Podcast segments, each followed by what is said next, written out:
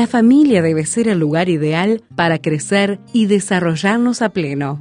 Por ello, Radio Transmundial le invita a mirar nuestra vida familiar con la licenciada Claudia Reyes. Retomamos el encuentro una nueva semana en este espacio que se titula Vida Familiar y que lo compartimos como ya costumbre y usted ya lo tiene bien claro con la psicóloga Claudia Reyes. Claudia, gracias por estar nuevamente aquí para compartir con nosotros este tiempo y bueno, y todo lo que es tu conocimiento y tu experiencia. Bienvenida. Muchas gracias, es un gusto poder compartir este tiempo con, con, todos. Y bueno, y queremos agradecer también porque me han escrito por, por WhatsApp algunas personas o por los grupos que a veces hay este, y, han este, hecho comentarios sobre los programas anteriores. Así que quería agradecer un poco porque siempre son bienvenidos los comentarios y hasta de repente los pedidos de algún tema en particular. Así que muchas gracias por, por las respuestas que hemos tenido en este tiempo. Bien, porque son temas bien prácticos y bien necesario que lo conversemos y que lo pongamos sobre la mesa, ¿no, Claudia? Como el tema que nos propones comenzar a tratar hoy. Sí, bueno, hoy vamos a empezar a hablar de un tema que eh, creo que en algún momento, si no nos ha pasado, hemos deseado que nos pase. A ver. Y ustedes van a decir, ¿de qué está hablando? Bueno, de enamorarnos. Eh, uno escucha a mucha gente que dice, este, sobre todo cuando le habla a los adolescentes, cuando te enamores y no sé cuánto, bueno, y todos los que estamos casados en algún momento nos enamoramos, posiblemente nos habremos enamorado o se habrán enamorado varias veces en la vida, ¿quién nos enamoró? algún chico de la maestra de primero de escuela o de algún profesor del liceo, nos enamoramos, bueno, qué sé yo.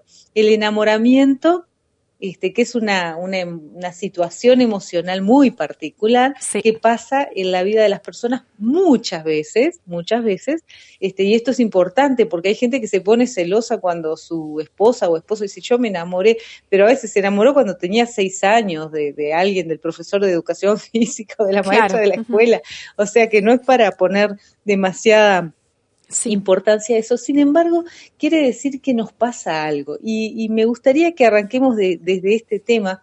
La verdad es que vamos a focalizarnos en el matrimonio y algunos detractores del matrimonio, algunas conductas que a veces nosotros tenemos en la pareja, en el matrimonio, que pueden llevarnos a la destrucción. Pero vamos a arrancar para esto pensando en eh, algunas ideas que tenemos acerca del amor que complican bastante luego el vínculo de matrimonio, de pareja estable y de este de años juntos, ¿no? Claro. Este, y son ideas que la verdad es que a mí me parece que es importante que reflexionemos porque a veces estamos tan bombardeados por conceptos de los cuales nosotros no, no tenemos mucha conciencia o que a veces simplemente ni siquiera nos tomamos el tiempo para reflexionar acerca de si esto es correcto o no. Y Por que ejemplo, para en definitiva influyen en nuestra manera de pensar y de actuar después.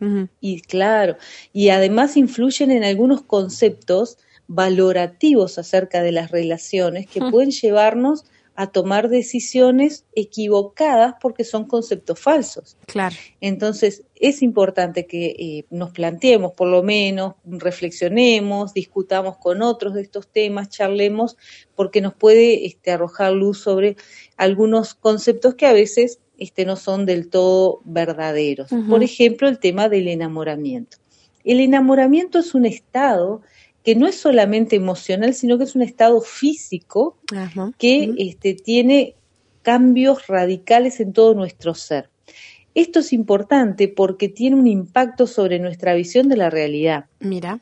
Y algo que nos pasa en el enamoramiento, que la gente le dice siempre, eh, cuando charlan de esto del enamoramiento, hablan unos y otros, dicen, tengo mariposas en el estómago, ¿no? es como, hay algo que me está pasando. Una sensación. Cuando estoy con el otro, no, no veo nada más que al otro, el mundo es el otro. Estos son conceptos verdaderos, es verdad que esto pasa en el enamoramiento, por eso digo que si no hemos estado enamorados con todos estos conceptos, a veces las personas desean profundamente enamorarse, ¿no? Pero en el enamorarse de este nivel, ¿no? Que es un tanto superficial, vamos a decir por ahora es interesante porque también algo que se comenta habitualmente, o los adultos comentamos sobre los jóvenes enamorados es que están como atontados, ¿no? No ven otra cosa que eh, lo, lo, que tienen frente a ellos, que es esa persona objeto de su amor. Claro. Es como, le hablas, está en la luna, eh, su mente está todo el tiempo en eso, no puede pensar en nada ni en nadie que no sea la persona de la cual está enamorado o enamorada. O sea, su mundo es esa persona de la cual es como que estuviera hipnotizado momentáneamente o hipnotizada por esa persona. Si nosotros adultos externos a la situación o cualquier persona externa a la situación osara decir un defecto del otro, del ah. objeto del amor, va a tener serios problemas. Porque cuando estamos enamorados o cuando los chicos o las chicas están enamorados, no ven defecto alguno. Se idealiza. Esto realmente tiene este, una explicación bastante biológica que tiene que ver con un cambio radical en la química del cerebro y en la química del organismo, Mira. que hace que realmente estemos focalizados en esa persona, hasta se dilatan las pupilas de nuestros ojos, en nuestra cara. Este, la circulación de la sangre cambia, estamos más colorados, la aceleración de nuestro corazón cambia, el corazón está más acelerado, o sea, realmente nuestro cuerpo y nuestra química orgánica cambia. Como decías, cierto, no es algo simplemente en la mente, ni en la mente ni en el corazón, es, algo que llega a lo físico. Eso, y entonces eh, las personas van a decir que es un estado que lo invade todo. Y además hablan acerca de percibir perfumes que antes no percibían. Mira. Y esto también es verdadero.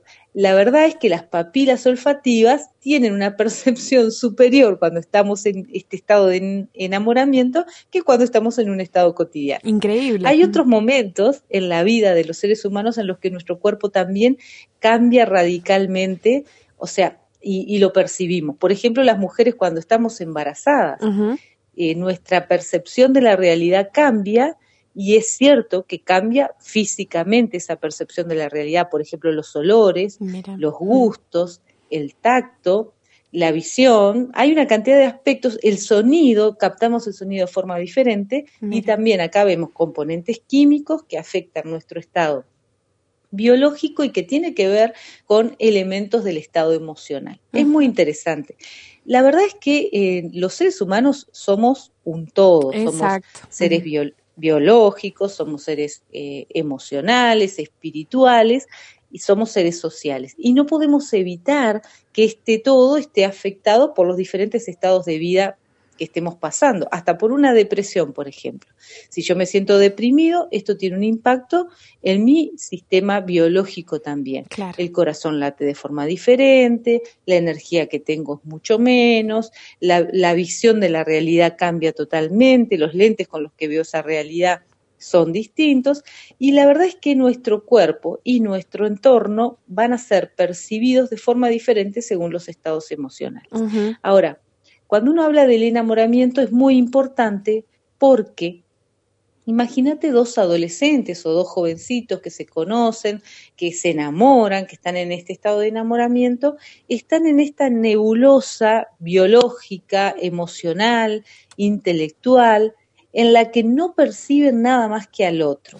Pero acá hay un elemento psicológico muy importante que hay que considerar y tiene que ver con que nosotros proyectamos sobre el objeto de nuestro amor, o sea, sobre la persona que amamos, todo el bien y la perfección deseada. O sea, que el otro no es el otro, sino que es lo que yo quiero que el otro sea.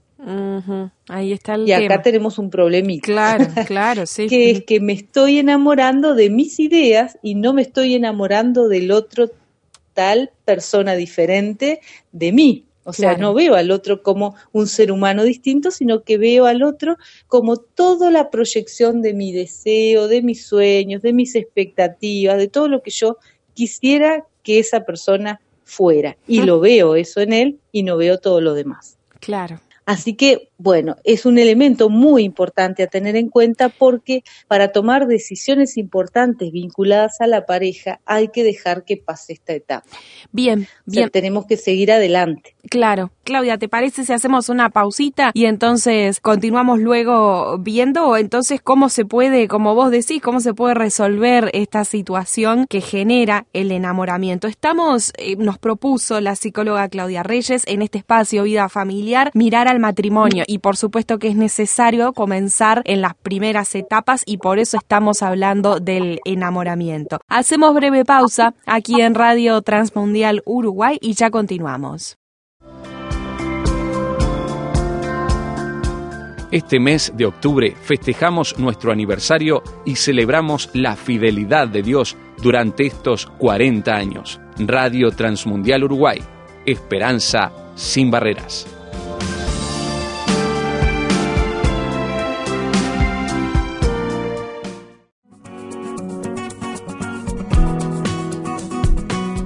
Ahora puedes encontrar nuestros contenidos en Spotify. Búscanos en la aplicación como Radio Transmundial Uruguay.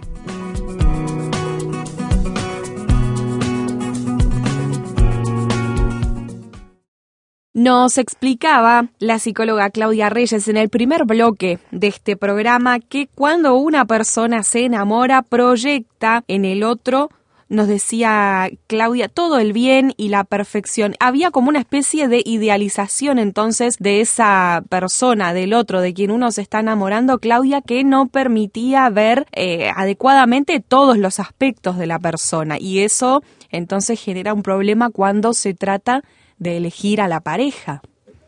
Sí, por ejemplo, a veces lo que pasa, que he escuchado eh, erróneamente desde mi punto de vista, es que hay este, novios, hay parejas que se ponen de novios, por ejemplo, en la iglesia. En esta etapa, la, el deseo sexual es muy alto también. Entonces, eh, imagínate que eh, dos chicos de, 20 años, 20 y poquitos años, están en el grupo de jóvenes, se enamoran, se ponen de novios el impacto en este enamoramiento que estamos hablando, ¿no? Con todo esto que dijimos anteriormente, hay un nivel de deseo sexual muy alto. Entonces, ellos no quieren tener relaciones sexuales, obviamente de forma correcta, porque es lo que la Biblia nos enseña, tener relaciones cuando después que nos casamos, y el deseo sexual es muy fuerte. Entonces, he escuchado en algunos momentos personas que recomiendan a estos chicos, una pareja joven, una chica joven, un chico joven, que se casen para no quemarse. Y esto es un error. ¿Por qué? Sí. Porque la verdad es que si quieren no quemarse, tienen que tener algunas actitudes de cuidado vinculado a la relación. Por ejemplo, salir con amigos, no estar en lugares demasiado tiempo solos, no estar demasiado tiempo, este, no sé, en la casa de uno del otro, cuidar la cantidad de tiempo de visitas que pasan, bueno, qué sé yo, no salir, porque realmente el deseo está. Claro, y, y esa, esa, mm, esa prontitud del casamiento puede llevar quizás a algunos errores errores, ¿no? Algunas consecuencias negativas posteriores. Allí está el problema. Claro, ¿qué es lo que puede pasar? Si yo me caso en esta etapa para no tener relaciones sexuales, lo que va a pasar es que eh, cuando llegue a la siguiente etapa normal de los procesos evolutivos de una pareja, yo voy a empezar a ver al otro como un otro, con defectos, con virtudes, con capacidades, con limitaciones, con conductas que a mí no me gustan, hasta con conductas que detesto. Y ya estoy casado a esa altura. Entonces, ¿por qué? Porque me recomendaron que me case para no quemarme. Bueno, no es una buena alternativa. Hay muchas formas de cuidarse para no tener relaciones sexuales y cumplir con lo que la palabra de Dios nos pide y hacer las cosas bien. Entonces, ¿qué podemos hacer? Consideremos un tiempo de noviazgo aceptable, por lo menos de un año y medio para arriba. Y no digo cinco años ni diez años como pasan algunos, un tiempo aceptable. Que cada pareja sabrá cuál es. Sí, sí, Claudia, ¿y el enamoramiento cuánto se puede decir que dura? ¿En cuánto tiempo se puede estimar? Algunos hablan que esta etapa de enamoramiento primaria no va, a, no va a demorar mucho más de cuatro meses, cinco meses, algunos hablan un poquito más, eso depende mucho de las personas, pero este, es importante observar todos estos cambios orgánicos. Normalmente el que está en este estado detecta esto que yo decía, como el nerviosismo, el pasar pensando en el otro, el pensar que no puede estar sin el otro, que si el otro no estuviera se muere y todas estas cuestiones. E, eso es lo que percibe el enamorado. Ahora, los de afuera ven que sí, que su mundo se transformó, los amigos se quejan porque ya no hay tiempo para los amigos, no quiere ir a jugar a la pelota, ella no quiere salir con las amigas, todo esto porque están como concentrados solo en la pareja. Ahora, si viviéramos así no podríamos vivir, ¿no? No. Porque después en la vida vos tenés que ir a trabajar, tenés que seguir estudiando, tenés que tener actividades, tenés amigos, o sea, una vida eh, realmente madura es una vida abierta al mundo y vinculada con otros. Está bien el estado de enamoramiento y es más, ¿qué va a quedar después de esto? Cuando yo me doy cuenta que el otro es un otro diferente de mí, con eh, habilidades, con virtudes, con capacidades, pero también con defectos, también con características que no me gustan, también con algunos problemas y acepto esa parte del otro, entonces ahí empiezo a amar de verdad. El amor verdadero es un amor que reconoce al otro en tanto otro. El enamoramiento es yo amo a esta persona porque me imagino o le proyecto la belleza, la fantasía de la perfección, los deseos que yo tengo, pero no es el otro, es soy yo proyectando sobre el otro. Entonces, eso no es amor verdadero. El amor verdadero es amo al otro con virtudes y defectos, al otro en tanto otro. Y esto es muy importante porque nos lleva al tema del que realmente queremos hablar, que es de la relación de pareja. Muchos entran a un matrimonio sin haber hecho un proceso en el que ven las virtudes y los defectos de la persona con la que se están casando y con la que van a vivir toda la vida, porque a no ser que haya una situación gravísima de infidelidad de la cual la persona no se arrepiente y sigue en su pecado, o de violencia o cosas por el estilo, la, la Biblia no nos permite divorciarnos. Entonces, eh, tenemos que reflexionar acerca de esto y tomar decisiones maduras antes de llegar a una relación para toda la vida sin haber evaluado lo que hay que evaluar. A veces pasa que la verdad es que eh, entramos en este nivel de relación sin darnos cuenta del trabajo que va a ser seguir adelante, seguir creciendo, madurar juntos y eh, desarrollarnos como pareja, que eso también es algo que hay que ir trabajando. Pero hay algunas eh, características que tienen las parejas que no van a tener éxito, que van a fracasar y que queremos prestarle atención porque así como hay estas características, también hay factores de protección o antídotos, podemos decir, para poder darnos cuenta que si estoy entrando en esto, tengo que corregir rápido. Hay cosas que sí puedo hacer para salvar la relación de matrimonio, salvar la relación de pareja y además disfrutar de una vida de pareja saludable. Hoy vamos a entrar, por lo menos vamos a empezar a hablar sobre uno de los temas que aparecen muchas parejas que eh, se puede llevar o puede llevar a la pareja al fracaso. Hay un autor, Gottman se llama, él es un autor, este, un investigador estadounidense, él hizo por mucho tiempo y todavía sigue trabajando en un laboratorio en el que investiga parejas. Y él plantea que cuando hay cuatro eh, áreas en las que, por ejemplo, se da la crítica, la actitud defensiva en la relación, el desprecio sobre el otro o el encerrarme cuando el otro me, me marca algo, cuando estas cuatro cosas aparecen, él dice que eh, lo que ha visto es que hay una probabilidad de un 95% de que la pareja fracase. O sea, mm. si se dan estas cuatro cosas juntas, nosotros vamos a hablar de, estos, este, de estas características que se pueden ir dando en las parejas porque son demasiado frecuentes y uno tiene que tratar de tenerlas en mente y saber, bueno, estas áreas son peligrosas. Y si yo entro en esto, estoy arriesgando la vida del matrimonio, de la familia, porque este, realmente puede llevar al fracaso de la relación. Una de las de estos elementos tiene que ver con la crítica destructiva. ¿Qué estoy diciendo con esto? No es no hacer crítica, porque si yo quiero que el otro mejore o quiero mejorar, necesito escuchar cuando el otro me, me hace un comentario, critica algo que no está bien en mí, me marca alguna cosa. Está bien eso, la crítica constructiva está bien. Lo que está mal es la crítica destructiva. Describinos un poco esta crítica destructiva, qué características tiene, cómo se presenta. Lo que se ha visto en los estudios es que este tipo de crítica que va a llevar a la pareja a la crisis o a la destrucción de la pareja tiene que ver con juicios, o sea, sos una mala persona, esto que haces es algo terrible, o sea, son juicios categóricos. Mm lo que haces lo haces con mala intención, sos una persona malvada, sos este, desprolijo, sos, ¿no? Juicio directo. Generalizaciones es una crítica que generaliza. Siempre haces lo mismo. Siempre dejas todo de esta manera. No te importa nunca nada, ¿no? Mm. Ese es una generalización. Así que el juicio y la generalización en la crítica van a llevar a un problema grave. Otra característica de este tipo de crítica es la descalificación. Sos un inútil, sos una incapaz, sos un no sé qué cosa, ¿no?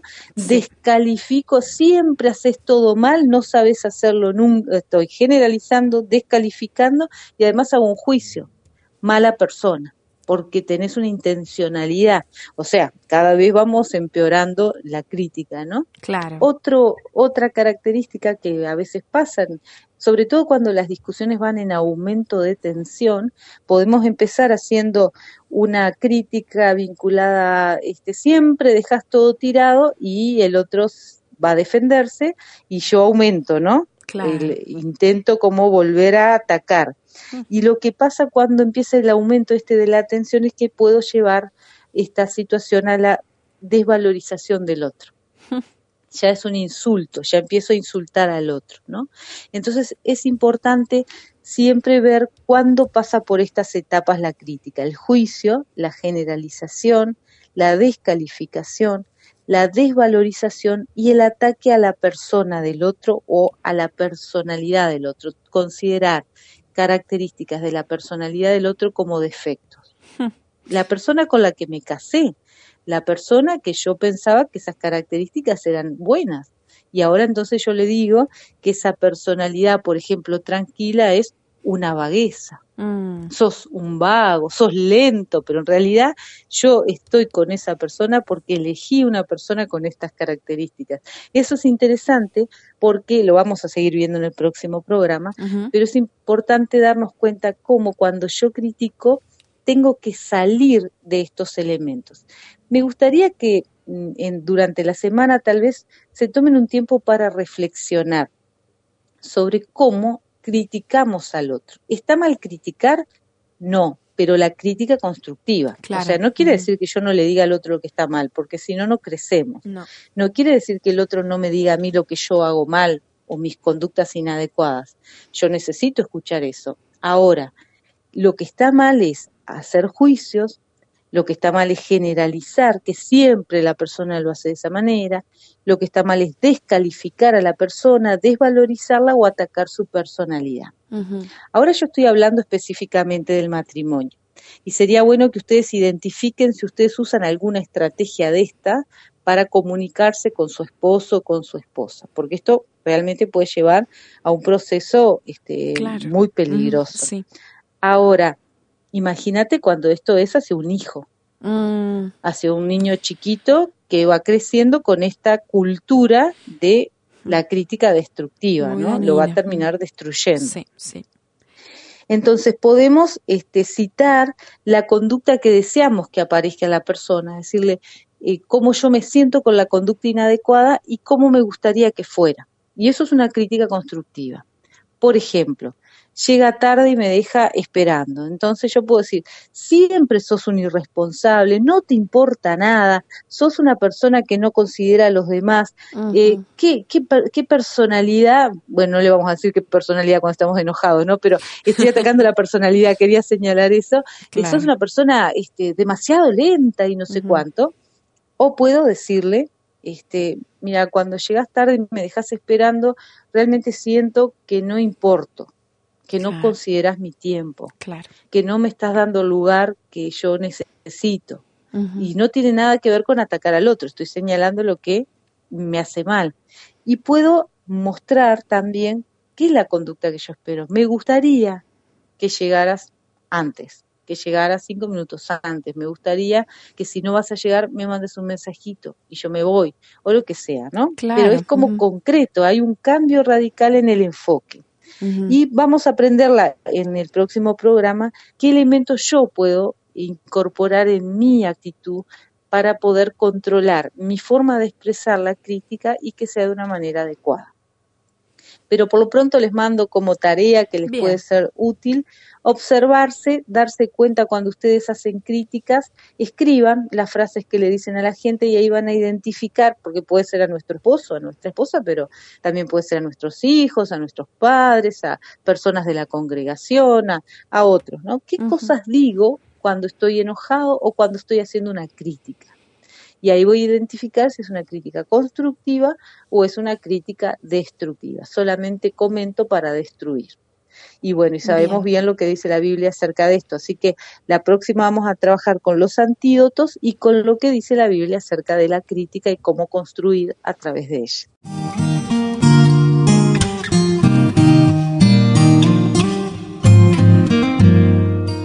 Claudia, nos dejas tarea y nos quedamos eh, muy expectantes del próximo encuentro para seguir compartiendo sobre este tema tan necesario para las parejas y para todas las personas que están, digo, conviviendo y relacionándose. ¿Te esperamos la próxima? La próxima seguimos hablando de estos temas y deseamos que Dios les bendiga muy ricamente.